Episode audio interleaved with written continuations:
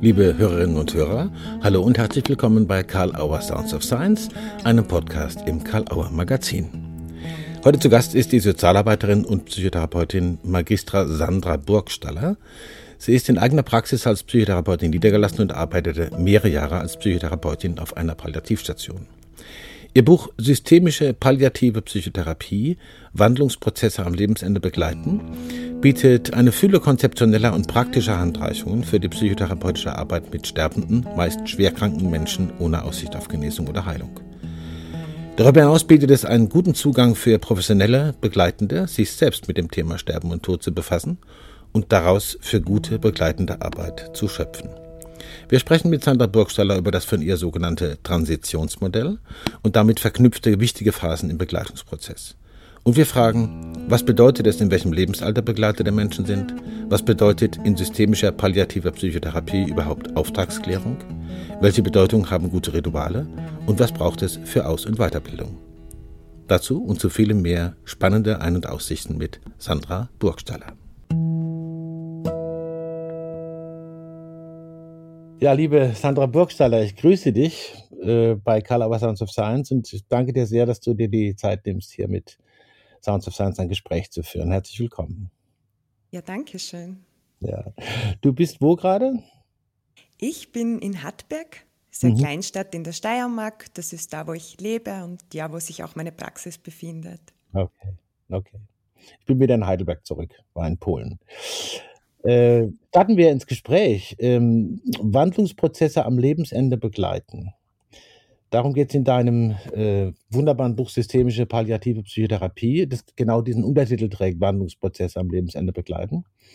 Es ist in der roten Reihe Systemische Therapie und Beratung erschienen, von Tom Leopold herausgegeben. Er hat auch ein sehr feines Vorwort, wie ich finde, geschrieben zu deinem Buch. Ihr habt euch während des äh, Manuskriptentstehung auch ausgetauscht ich denke, das Buch wird vielen helfen, die als Professionelle mit Menschen an ihrem Lebensende arbeiten.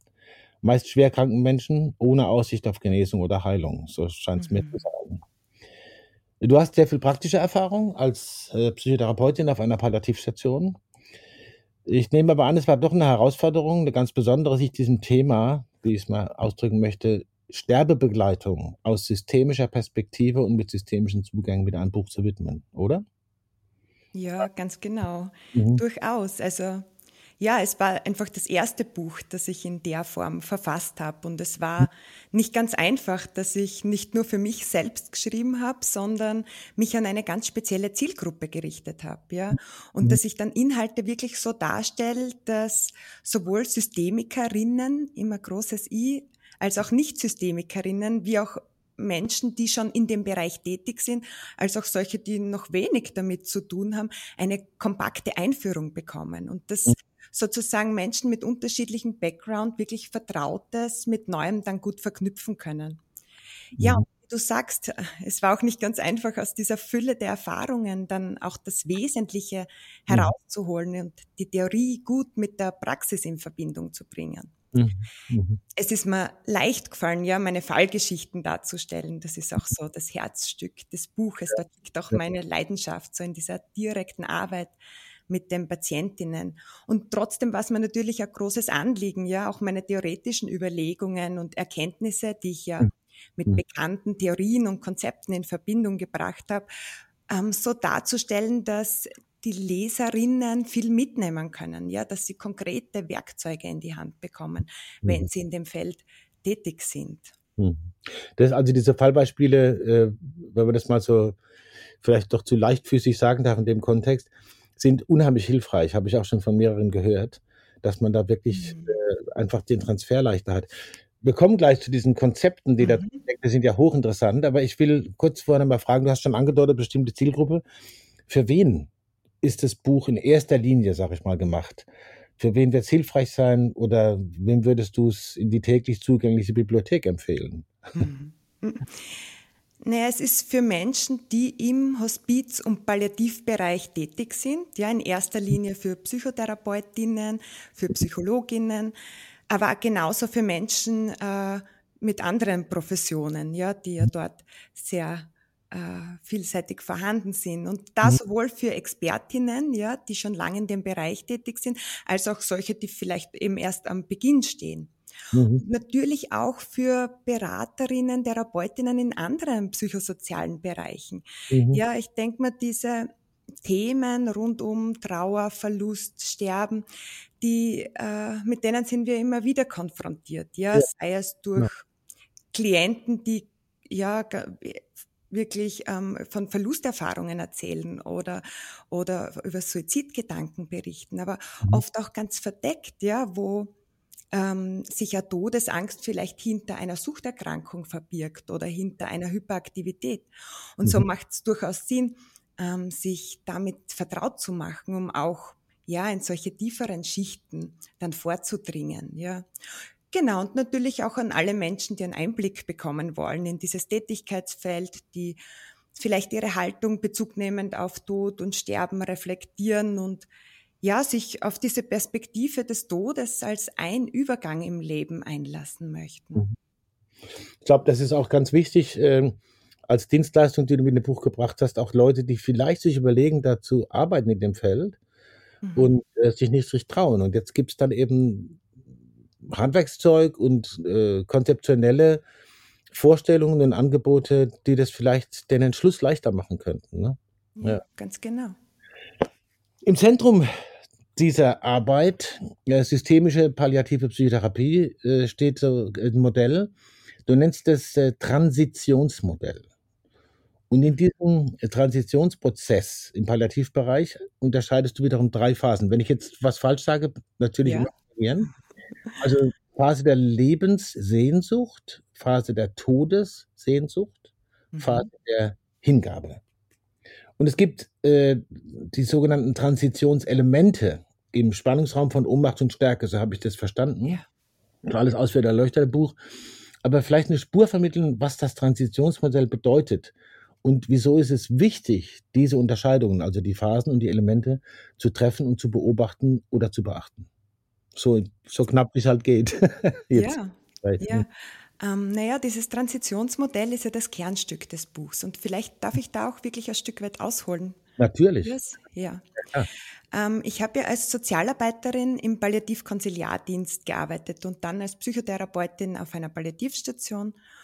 Und ja, ich durfte vom ersten Tag an Menschen dabei begleiten, die sich angesichts größten Leids großen Lebensthemen gewidmet haben, die mhm. wesentliche Entwicklungsschritte vollzogen und tiefgreifende Erfahrungen gemacht haben. Und mhm. für mich war es total faszinierend, ja, wie unterschiedlich Menschen mit ihrer Erkrankung, mit dem Verlauf ihrer Erkrankung und ja, letztendlich mit diesem zeitnahen Tod umgehen, ja, und wie sich ihr Umgang zuletzt auch noch einmal verändern kann. Genau, und da haben sich genau diese drei Phasen für mich herauskristallisiert, ja, die sich genau darin unterscheiden, wie Menschen eben ihre Lebenssituation bewerten, wie sie damit umgehen. Also ob sie ähm, um ihr Leben kämpfen, ob sie um einen raschen Tod ringen oder ob sie ja ihre letzte Lebenszeit als solche annehmen können, ja. Genau, und an der Stelle ist mir aber auch wichtig zu sagen, dass dieses Modell keine Entwicklungsschritte suggerieren soll. Ja, wir sollen dadurch keine Anforderungen an die Patientinnen stellen, keine Sichtweisen ihnen aufdrängen, ja, sondern es soll ein Orientierungsleitfaden sein, der uns dabei unterstützt, ja, Menschen einschätzen zu können, ja, wo sie in ihrer Krankheitsverarbeitung stehen, was möglicherweise hinter ihren Verhaltensweisen steht und einfach mhm. um Schwerpunkte im therapeutischen Prozess äh, herauszuarbeiten, damit wir sie einfach besser abholen können, dort, wo sie stehen, damit wir mit ihnen gemeinsam eruieren können, wie wir sie in ihrem Sinne bestmöglich unterstützen können.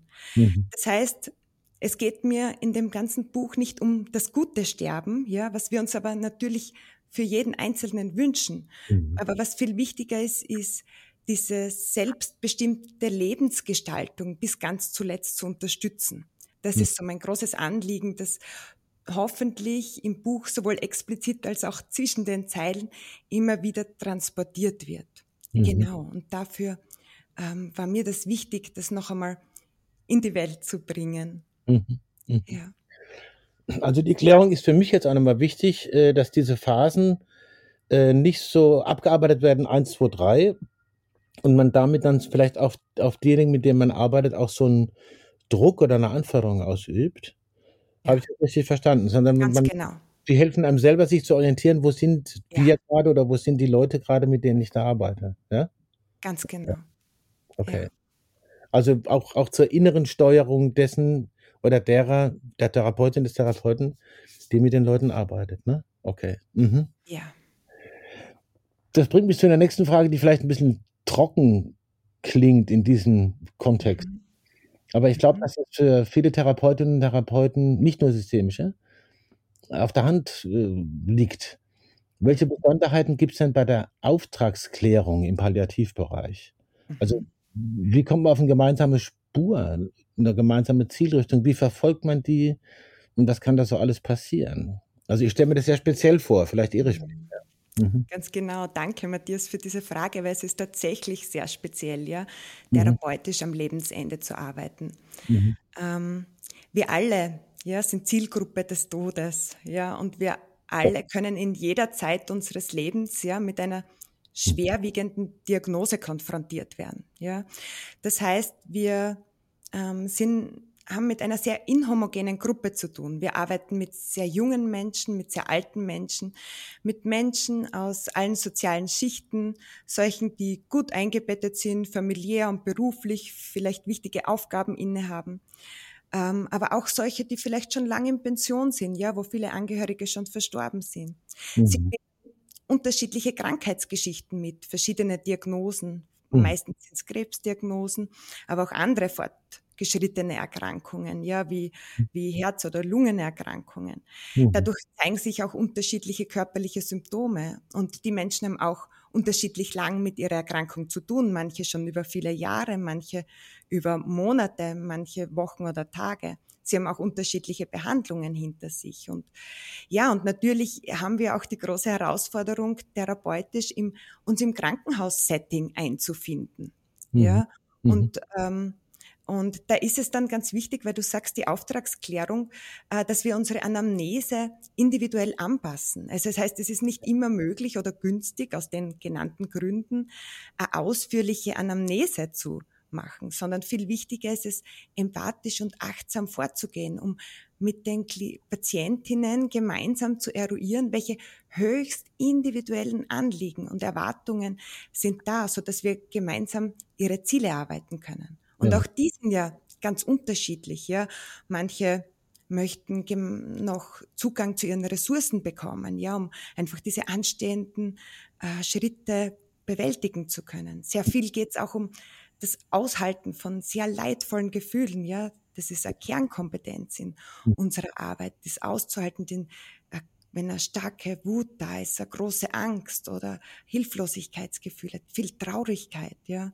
Mhm. Es geht um Abschiede zu begleiten, um Konflikte zu lösen, um ja etwas auch für die Zeit nach dem Tod ja zu planen. Und da unterscheiden sich dann die Begleitungen von wunderschönen, ja, so wie wir es uns idealerweise wünschen, wo es darum geht, Gemeinschaft, gemeinsam hm, Abschiedsbriefe zu formulieren, Rituale zu gestalten, versöhnliche Aussprachen zu begleiten oder vielleicht sogar kleine Wünsche zu erfüllen, ja, mhm. bis hin aber auch äh, zu Abwertungen, also wo wirklich äh, Ablehnung gegenüber unseren Hilfsangeboten spürbar ist. Gerade wenn Menschen sich so in dieser Phase der Todessehnsucht befinden und dem Leid entkommen wollen, dann können sie auch ganz oft mit unseren ja, ich sage mal so gut gemeinten Angeboten wenig anfangen, ja.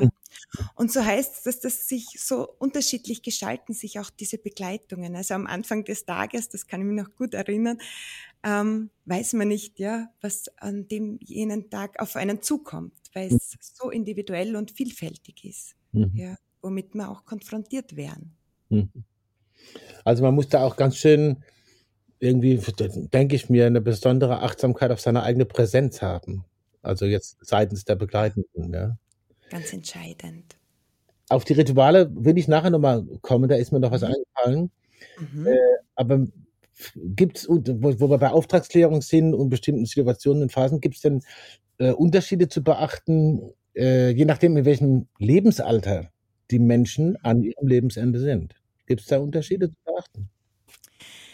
Ja, naja, wie vielleicht jetzt auch für unsere Hörerinnen gut nachvollziehbar ist. Für mhm. mich als Psychotherapeutin war es ein Riesenunterschied, ja, ob ich mit sehr alten Menschen gearbeitet habe, die ja. im besten Fall vielleicht noch ganz stolz auf ihr Leben zurückgeschaut haben, gern aus ihrem Leben erzählt haben, vielleicht auch schon ein Stück weit ähm, so von ihren Erfahrungen gesättigt waren, ja, und da in diese lösungs- und ressourcenorientierte Biografiearbeit sich darin zu vertiefen, als mhm. wenn ich mit sehr jungen Menschen gearbeitet habe, die mitten im Leben stehen, wo der Tod so außerhalb der Zeit ins Leben tritt, ja, wenn man mit so 30, 40-jährigen Menschen große Lebensträume verabschiedet oder dabei begleitet, ja, sie als, wenn sie als Mamas oder Papas ihre kleinen Kinder verabschieden, ja, und wo einfach keiner verstehen kann, ja, wieso das passieren muss, wo diese Sinnfrage, also dieses Warum, warum ich, warum jetzt und auch dieser Ungerechtigkeitsgedanke so stark in den Vordergrund treten, wo viele offene Fragen zu klären sind und wo man sich dann natürlich auch fragt, okay, wie können wir ähm, offenes äh, noch irgendwie zu einem möglichen Abschluss bringen, ja. Und gleichzeitig möchte ich aber auch sagen, das Lebensalter ist jetzt nicht das einzige Kriterium dafür, wie Menschen mit dem Tod umgehen. Ja, ich habe mhm. genauso auch mit alten Menschen gearbeitet, die sehr gehadert haben, ja, mit dem baldigen Versterben, große Ängste verspürt haben. Und genauso mit jungen Menschen, die sich schon, ja, wie soll ich sagen, freu in freudiger Erwartung okay. gezeigt haben, die irgendwo aufgeregt waren und schon gespannt waren, was, gespannt waren, was wird auf sie zukommen, ja.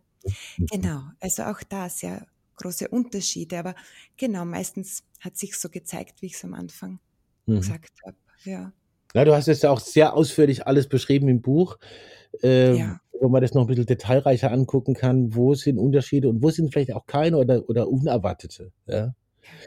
Ähm, ein Thema, was auch drin ist, ist, wie wichtig die äh, Arbeit mit Sterbenden oder bei der Arbeit mit Sterbenden, äh, die eigene Beschäftigung derjenigen, die professionell begleiten, mit ihrer Sterblichkeit ist. Also mit der, mhm. sag ich mal, Gewissheit dieser absoluten Grenzerfahrung Tod bei einem selber. Ja. ja als Begleitender.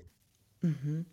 Naja, ich lehne mich jetzt einmal sehr weit aus dem Fenster und sage, ähm, mhm. es ist unumgänglich, ja, sich mit den eigenen Bildern und Emotionen, die äh, im, im Bezug auf die eigene Sterblichkeit auftauchen, sich auseinanderzusetzen, wenn wir mitfühlend und authentisch unsere Patientinnen begleiten möchten.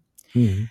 Der Tod konfrontiert uns mit unserer Verletzlichkeit, mit Unkontrollierbarkeit, Unplanbarkeit, mhm. mit so viel Nichtwissen, ja, mit den Grenzen unseres rationalen Wissens. Und ich hätte große Bedenken, ja, dass wir einen vertrauensvollen, einen offenen und vor allem ja sicheren Rahmen bereitstellen können, wenn wir uns selber nicht sicher fühlen, ja, und mhm. nicht äh, diese Ruhe für uns haben und schon gewisse Erfahrungen uns da bewusst sind, ja. Mhm. Und gerade eben, wenn es darum geht, dass wir am Lebensende, im letzten Lebensabschnitt angelangt sind, ist es ja auch so oft, dass wir keine zweite Chance dann bekommen als professionelle Helferinnen, ja. äh, wieder was gut zu machen, nochmal wohin zu schauen. Und deshalb ist es umso entscheidender, ja, uns bestmöglich dann auch vorzubereiten, um gut dafür zu sorgen, dass wir uns gemeinsam auf diese existenziellen Fragen des Lebens und Themen und Anliegen einlassen können. Hm. Genau. Hm. Ist da auch ein Austausch untereinander wichtig, also von professionellen zu professionellen Intervisionen, um mal dieses trockene Wort zu benutzen? Okay. Ja, mhm. ganz klar. Supervision, Intervision, Fortbildungen. Und mhm. ganz sehr, sehr habe ich geschätzt äh, den Austausch mit den Kolleginnen, ja, mhm. unterschiedliche Professionen. Das okay. war einfach ein sehr buntes, vielfältiges Arbeiten, wo man sich ähm, dann in ein, ja, wo es einfach wichtig ist, wenn man sich dann in diesem Netz auch gut aufgehoben fühlt und Menschen das einfach untereinander teilen, ihre Erfahrungen. Und das war mhm. schon immer sehr hilfreich, ja. Mhm. mhm. Okay. Kann man sich gut vorstellen. Sollte man auch nicht scheuen, sozusagen, das zu machen. Ne? Ja, genau. Ich will nochmal zu Ritualen kommen. Du hast es vorhin schon mhm. angesprochen. Äh, die spielen eine bedeutende Rolle in deiner Arbeit, auch im Buch. Eine Frage dazu, wenn man das überhaupt so sagen kann, so allgemein. Äh, was macht ein gutes Ritual zum guten Ritual? Mhm. Man kann es auch umgekehrt fragen, was soll man unbedingt vermeiden? Aber ich frage es mal so, was macht ein gutes Ritual zum guten Ritual? Ja, Rituale sind meine, eine meiner Lieblingsmethoden, ja, sowohl jetzt in freier Praxis als auch speziell auf der Palliativstation. Ja, sie unterstützen einfach dabei, Übergänge zu gestalten und bieten so besondere Erfahrungsräume, um Themen noch einmal in ihre Tiefe zu bringen. Ja, und mhm. dadurch habe ich ihnen auch einen eigenen Abschnitt da im Buch gewidmet. Ja. Mhm. Und ja, was entscheidend ist, würde ich sagen, ist eine gute Vorbereitung. Ja, ich habe da auch ein eigenes Arbeitsblatt im Anhang hinterlegt, so dass man das dabei unterstützt, ja, strukturiert vorzugehen, das vorzubereiten. Wer soll teilnehmen? Wo soll es stattfinden? Welche Materialien brauche ich? Mhm. Zu welchem Zweck möchte ich dieses Ritual machen? Welche Absicht verfolge ich? Und genau, je, je genauer diese Rahmenbedienungen, je klarer diese sind, umso einfacher, leichter gelingt es uns dann auch währenddessen, ja, die Kontrolle auch ein Stück weit abzugeben und uns mit allen Sinnen dann auf dieses rituelle Geschehen einzulassen, ja, so dass wirklich so eine besondere Bedeutungsdichte entstehen kann, ja, und so dass je nach Anliegen natürlich dann einfach diese Entwicklungsschritte erleichtert werden oder dass Themen einfach noch einen würdigen Rahmen bekommen, ja. Sehr gern mache ich sowas auch in in der Natur, ja, weil ja. einfach so der, der Fluss, der, der Wind, die Bäume mit ihrer symbolischen Wirkkraft dieses Geschehen so bereichern, ja. Mhm. Und es war dann schon immer noch was sehr, sehr, ja, würdevolles in diesem Rahmen, sowas zu veranstalten, gemeinsam auch mit den Patientinnen, genau, oder vorzubereiten oder nachzubereiten. Mhm. Also genau das kann man ja unterschiedlich gestalten. Das klingt mir auch nochmal insofern paradigmatisch, als es wahrscheinlich nicht nur auf den Kontext palliative Psychotherapie, ja. sondern auch auf andere, das gilt auch in anderen Kontexten, glaube ich. Wie kriege ich ein Ritual so chancenreich angesetzt, dass es wirklich, dass ich mich ihm überlassen kann? Ne? Genau. Ja, ganz genau. Genau. Und natürlich ist, man findet ganz viel darüber im Buch. Ja, wie kann ich mich darauf einstimmen? Wie kann ich dafür mhm. sorgen, dass ich da wirklich einen guten Raum für mich habe, in dem ich mich wohl und sicher fühle und mich dann auch, ja, auf diesen Prozess gut einlassen kann. Genau. Und wie, wie kann es mir auch, wie kann ich mir auch helfen, dass es dann im Anschluss dann, dass ich mich immer wieder gut erinnere, dass es sich gut integriert, ja, meine Erfahrungen. Ja, um eben ja, mein Ziel eben, das, was mir wichtig ist, äh, das noch einmal gut zu vertiefen, ja. Mhm. Genau. Ich entschuldige mich gerade für den Piepser, da ist doch ein Termin reingefluppt, der mich erinnert wurde, macht aber nichts. So ist, so ist das Leben. Gut. Passieren Dinge. Ähm, wo kann man das denn alles irgendwie, wenn man jetzt sich da selber äh, professionalisieren will weiter, wo kann man das, außer natürlich übers Buch selbst reden.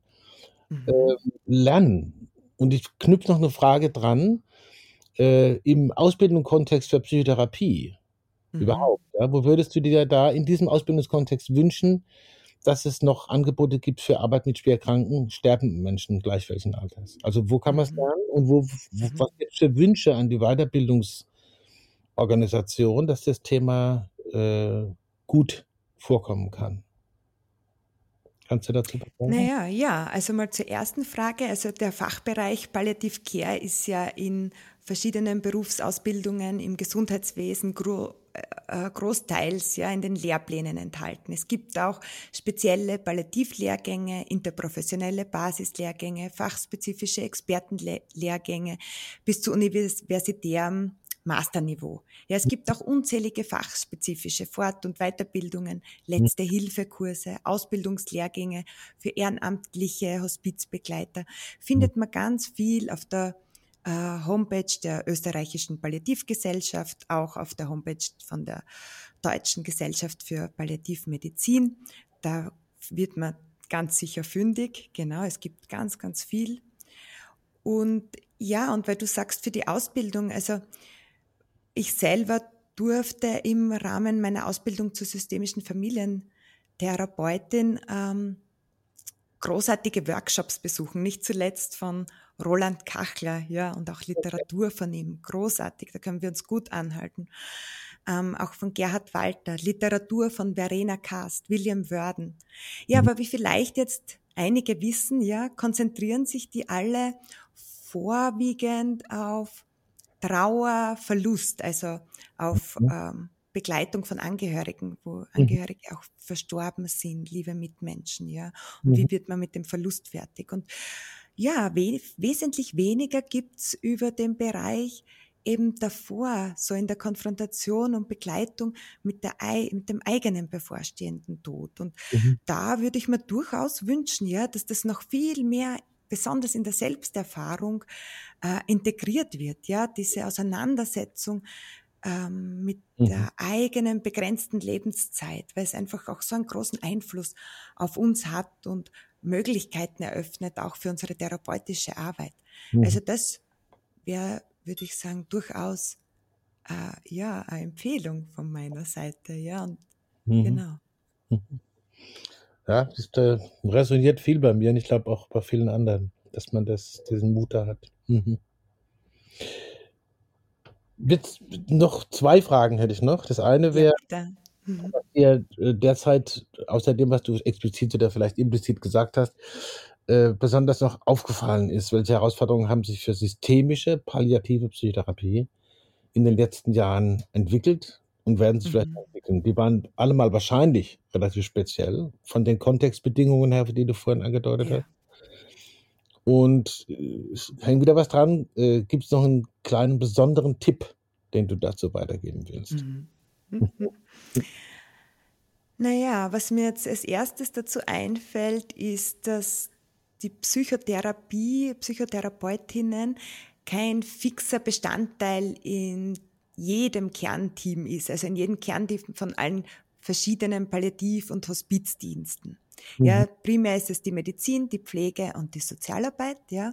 Und das ist natürlich auch länderspezifisch sehr unterschiedlich, ja, wie, inwieweit wir hinzugezogen werden. Und da möchte ich auch einfach motivieren oder einladen dazu, auch von der Seite uns noch mehr einzubringen, ja. Mhm. Natürlich, es braucht, wie gesagt, eine große Offenheit, eine Flexibilität, um sich auf diese speziellen Bedienungen einzulassen. Aber mhm. da auch zu schauen, okay, wo spricht mich was an? Was, was könnte ich brauchen? Wie, in welcher Art und Weise könnte ich mich da auch einbringen, ja, mit meiner Expertise.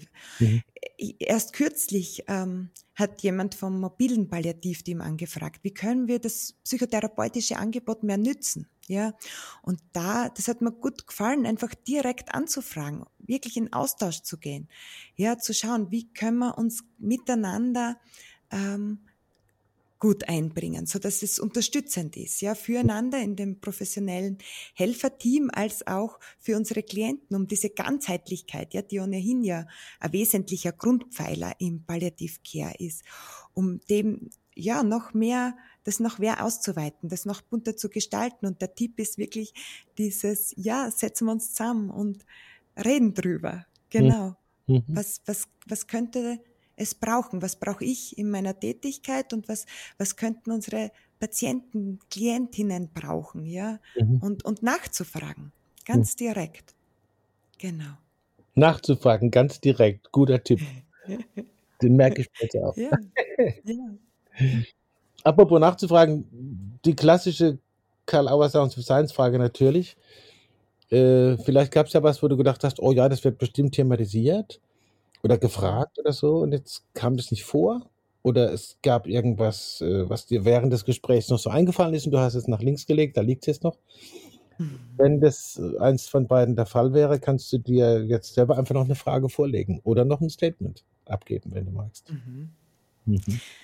Naja, du hast ja durch deine Fragen jetzt einen sehr umfassenden, tiefen Einblick in das Feld ermöglicht. Und ja, und trotzdem möchte ich vielleicht tatsächlich abschließend noch erläutern, wodurch ich diese Arbeit als so wertvoll empfinde, oh ja. wenn das passt, ja? Klar. Ähm, genau, der Tod ist ja was ho ist hoch ambivalent, ja?